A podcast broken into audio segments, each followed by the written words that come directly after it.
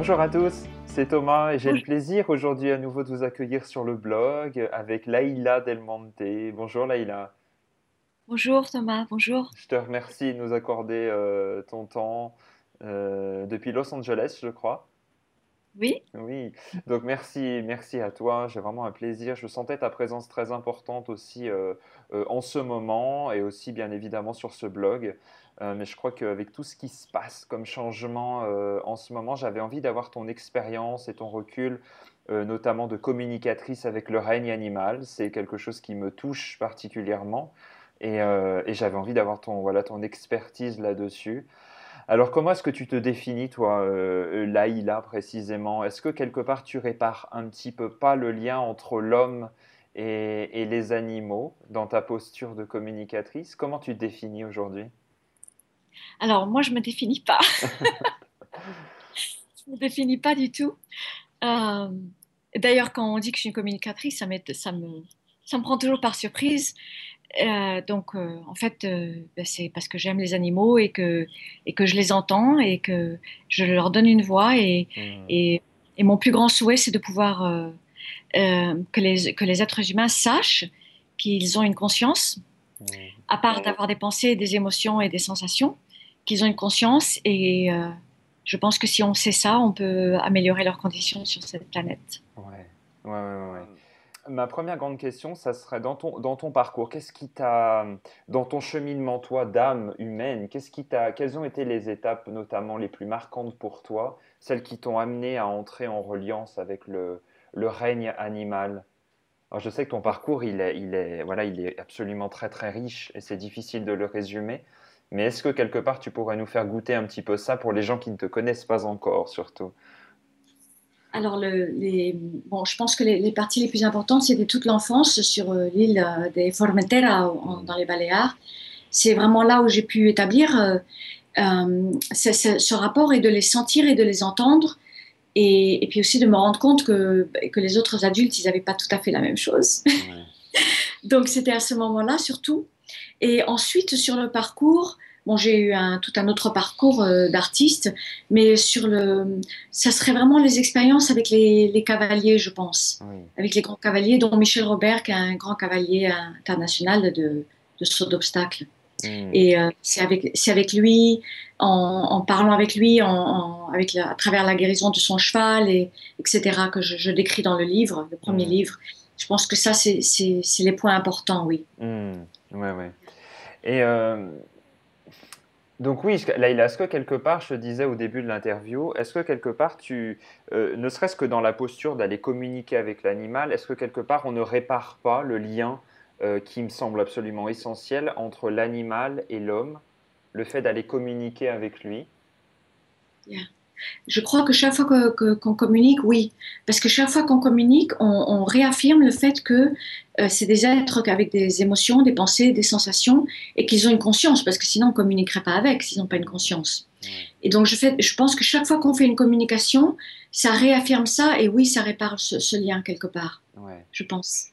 Il y a qui est perdu. Et est-ce que tu dissocies un petit peu le, euh, euh, les animaux qui accompagnent notre quotidien, qu'on appelle presque vulgairement les animaux de compagnie, euh, des animaux sauvages? J'imagine que les communications sont très différentes. Complètement, complètement différentes. Parce qu'un animal de compagnie, il va toujours absorber des choses pour nous. Hmm. Et il y aura toujours cet effet que nos émotions et nos, et nos, pensées, notre, notre vécu, va quand même les affecter. Donc, ils vont avoir des, euh, ils vont avoir des comportements, des façons d'être et qui, euh, qui vont refléter un peu euh, nos choses personnelles à nous. Mm. Et, et, puis évidemment, il y a, y a, une prise, enfin pas une prise, mais il y a une absorption de la façon de l'être humain. C'est pour ça que souvent les gens ils disent, mais c'est incroyable, ils me regardent, on dirait un humain. C'est pas un humain, c'est un animal. Et euh, c'est pas nécessairement un compliment de dire que on dirait un humain. c'est pas nécessairement un compliment. Mais euh, c'est sûr que les animaux qui vivent avec nous, ils prennent tout ça. Un, animal sauvage, c'est différent. Un animal sauvage, il veut, veut, pas du tout nécessairement être en rapport avec un être humain. Au contraire. C'est pas du tout dans, sa survie, c'est pas nécessairement une bonne chose. Donc il y a moins de choses qui correspondent à, à l'être humain pour un animal sauvage. Donc il y a véritablement deux consciences qui sont presque différentes. Une conscience euh, de l'animal de compagnie, entre guillemets, qui vient vraiment œuvrer auprès des hommes, et une, la conscience de l'animal sauvage qui, elle, fait un travail un petit peu différent. Oui, oui. Alors moi, je pense que tous les animaux, ils viennent en premier point pour eux-mêmes euh, parce qu'il faut faire très attention aux interprétations. On dit que les animaux, ils viennent que pour nous. Et mmh. c'est facile de tomber dedans, mmh. puisqu'on se conçoit toujours comme le centre de, l'univers. Donc, ils, viennent pour, euh, pour eux-mêmes et pour leur propre évolution.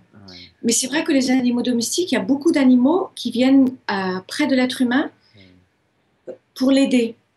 Beaucoup, beaucoup d'animaux qui viennent. Il y a un choix qui est, de qui est fait de l'autre côté, où ils viennent pour accompagner, pour aider. Euh, parce que les, êtres humains, ils ont beaucoup de choses difficiles à vivre mm. et, euh, et, un manque d'amour surtout. Et souvent, ils viennent dans notre vie pour ça. Mais en premier point, ils viennent quand même pour leur vie, euh, pour leur propre évolution. En premier point. Et les animaux sauvages, effectivement, ils viennent, ils viennent pour leur propre évolution.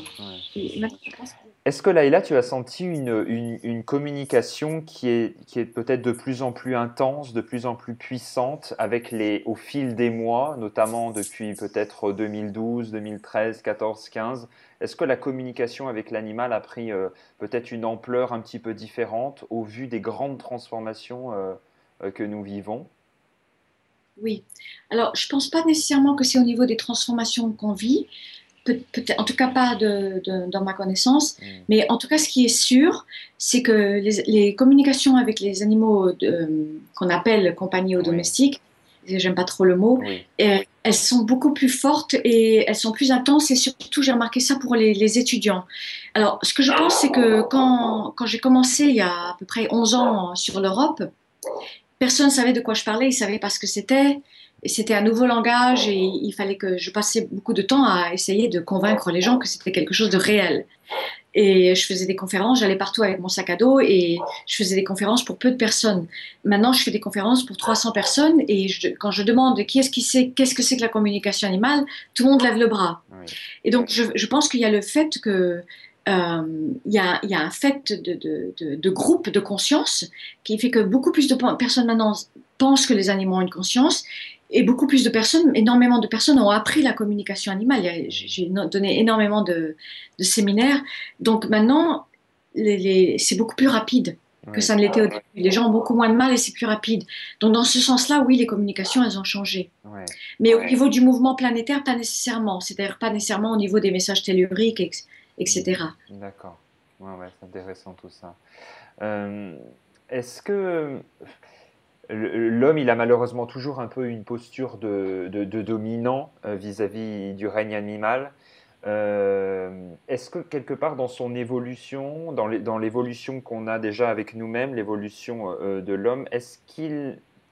comment est-ce que je pourrais formuler ça? Est-ce qu'il n'est pas essentiel qu'il reprenne une posture d'égal à égal avec le règne animal ou le règne du minéral, le règne du végétal? J'englobe voilà, tous ces grands règnes. Est-ce que quelque part l'animal n'est pas aussi peut-être son, meilleur ami quelque part, plus que euh, des êtres qui lui sont simplement soumis et... Absolument. Hmm. Mais pour ça, il faut d'abord euh, il faut d'abord transformer le concept de l'animal, qu'on vient juste maintenant, il y a les lois qui ont finalement accepté le fait que ce pas des meubles et que c'est des êtres sentients, mais les lois ne disent pas que l'animal a une conscience. Ils, ont simplement établi pour le moment que c'est des animaux qui ressentent. Hmm. Euh, et ils sont même pas encore en train de, confirmer le fait qu'ils peuvent ressentir la douleur, mmh. ce, qui est, ce qui est terrible pour tous les animaux qui ont à voir avec l'élevage et, et, le système de la nourriture. Donc, il faut d'abord euh, pouvoir transformer le fait que les animaux ont une conscience. Et évidemment, les, effectivement, les animaux sont des, êtres avec qui on peut collaborer et qui sont nos amis et nos égaux. Mais il faut d'abord transformer les choses au niveau de la, mmh. des croyances. ça, prend, ça beaucoup de temps. Est-ce que dans les communications, tu as eu des demandes des animaux d'insister de, peut-être auprès des gouvernements pour qu'ils soient reconnus en tant que tels? Ou l'animal n'est pas, pas demandeur Comment Est-ce que tu l'as déjà expérimenté?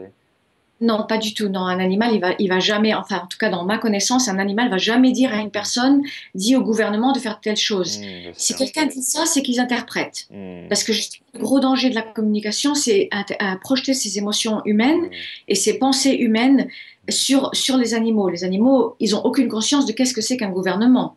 Déjà, nous, on a du mal à comprendre ce que c'est qu'un gouvernement. les animaux, encore moins. Donc, ils vont jamais demander à des gens d'insister auprès des gouvernements. Non. Non, non. Les animaux, c'est beaucoup plus simple. Ils sont sur, dans, dans un présent, un, un, mm. très grand présent avec leur sens et euh, la relation à leur présent, à ce qui leur entoure, aux gens qui leur entourent et aux autres animaux mm. et à leur survie. Ouais. Donc, quel serait le, le, message Oui.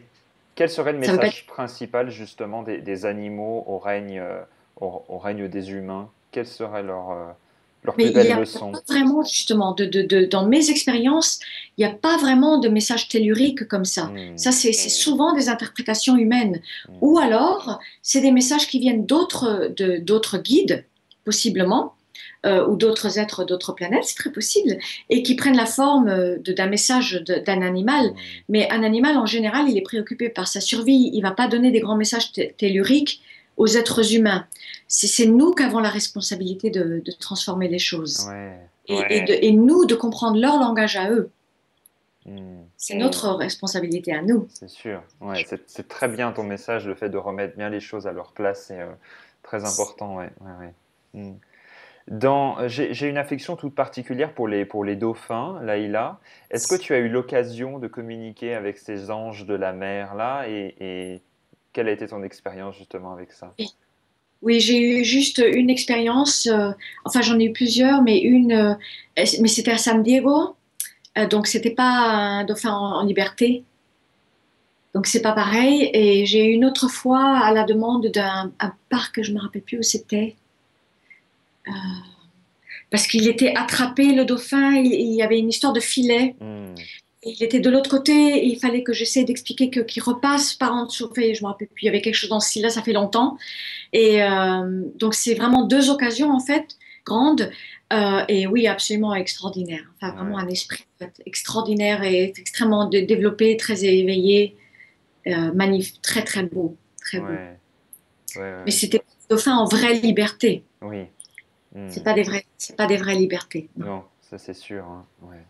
Et justement, en parlant de liberté, là, il a euh, une, question qui est un petit peu même douloureuse pour moi, dans le sens où, quel est justement, est-ce que tu as eu, été en communication avec des animaux d'élevage, des animaux d'abattoir, et est-ce que tu as, est-ce que tu penses que tu vas avoir la possibilité d'œuvrer en ce sens, ou, enfin, comment ça se passe pour toi? Est-ce que tu as déjà eu l'occasion de d'entrer en communication avec ces animaux-là, en tout cas? Oui, bah, c'est très très douloureux. Euh, en général, j'essaie d'éviter. Hmm. Euh, parce que j'ai vraiment du mal. C'est très, très difficile pour moi, euh, au niveau de ma sensibilité, à, soutenir ça. Et donc, il y avait, oui, une fois, quand je voyageais de Los Angeles à San Francisco et en passant par Fresno, et là, il y a toutes les vaches qui sont les vaches d'élevage, les vaches noires pour, pour la viande. Et ça, ça a été très, très difficile. J'ai pris beaucoup de temps à m'en remettre parce qu'en fait, ils sont conscients de ce qui se passe. Hmm. Ils savent très bien ce qui se passe. Donc, il y a la conscience de ce qui se passe, mais comme la, survie est tellement... Euh, euh, comment je peux appeler ça Est tellement euh, mis en... What's the word? Je trouve pas les mots. c'est tellement une question de survie de, de chaque instant, parce que c'est tellement douloureux donc ça, ça, crée comme une espèce d'inconscience en même temps, parce qu'ils sont tellement dans échapper à la douleur, échapper aux conditions horribles, échapper à la survie, que ça crée aussi comme une espèce d'inconscience. Un état de choc presque. Hmm. Voilà, un état de choc, oui. Hmm.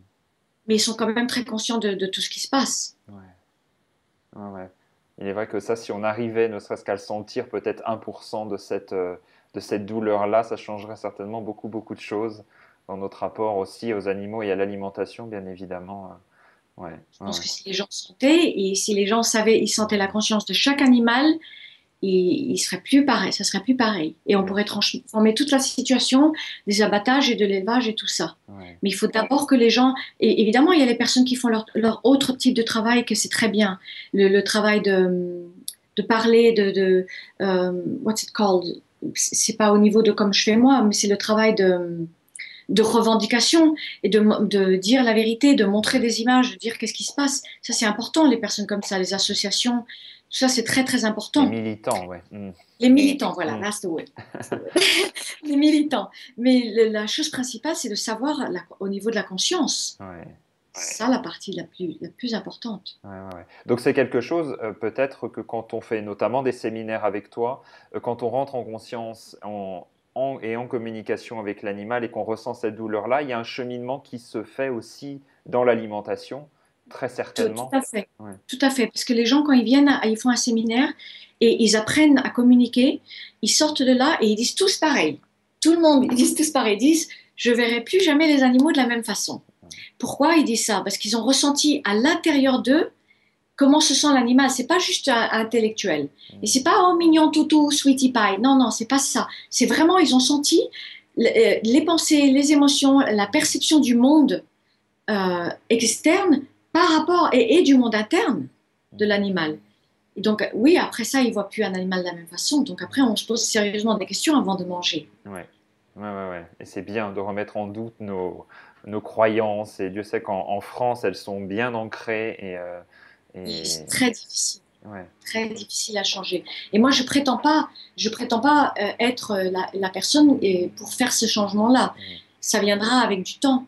Euh, mais, mais, ce que je veux montrer, c'est qu'ils ont une conscience et que les conditions, elles sont absolument atroces et qu'il faut absolument changer ça. nous, en tant qu'humains, on n'a pas le droit de faire ça. Mmh. On n'a pas le droit d'avoir des animaux dans des, dans des conditions que pareilles. Mmh. Selon toi, c'est un cheminement qui va être évident dans les prochaines décennies, d'être beaucoup plus à l'écoute de cette euh, conscience-là C'est quelque chose qui va se faire presque naturellement Absolument, il y a de plus en plus de choses. Il y a de plus en plus de choses, il y a de plus en plus d'expériments scientifiques, euh, il y a de plus en plus de défenseurs, il y a de plus en plus de personnes qui parlent, mmh. qui disent la vérité. Des, juste hier soir, j'ai vu euh, une vidéo d'un primatologue, Franz Haus, Vass, Franz Vass est euh, extraordinaire et euh, il montre la conscience, il montre comment ils ont un sens éthique. Enfin, il y a de plus en plus de, de, personnes qui sont, euh, qui sont dans des milieux de recherche et qui montrent ça, que les animaux ont une conscience. Donc, inévitablement, on se dirige vers ça. Est-ce que ça va être pendant notre vie à nous? Je ne mm. sais pas. Mm. Je ne sais pas. Franchement, je ne veux pas être négative. Oui, c'est vrai qu'on a, on a du mal à jauger le temps hein, là-dessus. ouais. Temps. Mm. Quelle est ton actualité, Laïla? Euh, Est-ce que tu vas notamment revenir en, Europe, nous voir et partager tes, connaissances et tes enseignements? Oui. oui. Oui, là, pour le moment, je suis à Los Angeles et ensuite en mai, je vais aller au Canada. Mm. Ensuite, je vais en Espagne, qui est important, d'ouvrir l'Espagne, très important. Et ensuite, oui, je vais avoir un temps sur, euh, sur la France et la Suisse. Super, mais on aura le, plaisir de t'accueillir. En tous les cas, je mettrai tous les liens euh, de tes sites euh, en barre d'informations. Euh, vraiment, merci pour ce temps-là depuis l'autre bout de, de, la planète, Laïla. Merci d'avoir pris ce temps-là. Et d'avoir, c'est un message qui était important. Et merci pour les animaux aussi. Et puis voilà, bah, écoute, au, plaisir de te, de te, voir et de te rencontrer ici en France. Et j'invite vraiment tous les lecteurs à à apprécier, à découvrir ton travail qui est important. Voilà. Merci. Merci beaucoup et puis à bientôt tout le monde. Au revoir. Merci. Au revoir.